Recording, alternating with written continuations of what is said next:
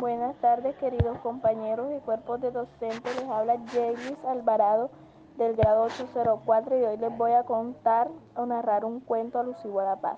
Este cuento se llama La paz casi imposible. Gigantes y dragones eran enemigos desde siempre, pero habían aprendido mucho. Ya no eran tan tontos de montar guerras con terribles batallas en las que morían miles de ellos.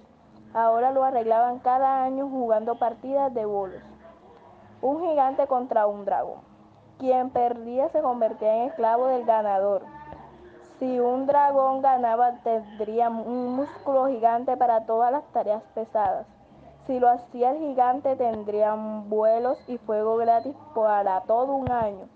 Así habían evitado las muertes, pero cada vez se odiaban más.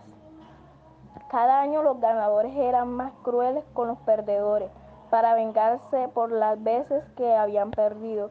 Llegó un momento en que ya no querían ganar su partida de bolos, lo que querían era no perderla. Y el que más miedo tenía era el gigante Yonk, el mejor jugador de bolos.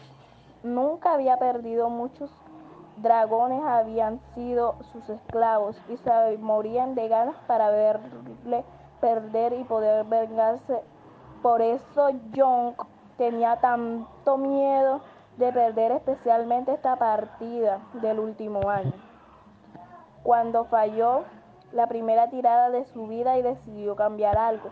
Al año siguiente volvió a ganar. Cuando llegó a su casa con su dragón esclavo, este esperaba el peor de los tratos, pero yo, pero Jonk le hizo una propuesta muy diferente. Este año no serás mi esclavo, solo jugaremos a los bolos.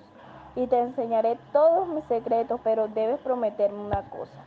Cuando ganes tu partida el año que viene, no maltratarás a tu gigante. Harás lo mismo que estoy haciendo yo contigo.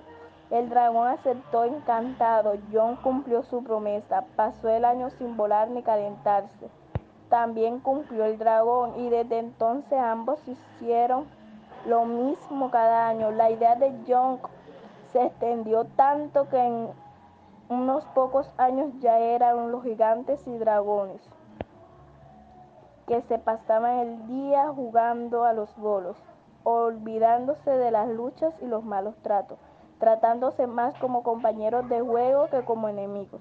Mucho tiempo después John perdió su primera partida, pero para este entonces ya no tenía tanto miedo de perder, porque había sido él quien, renunciando a esclavizar a sus dragones, había terminado con su odio, sembrando la primera semilla de aquella paz casi imposible entre gigantes y dragones. Muchas gracias.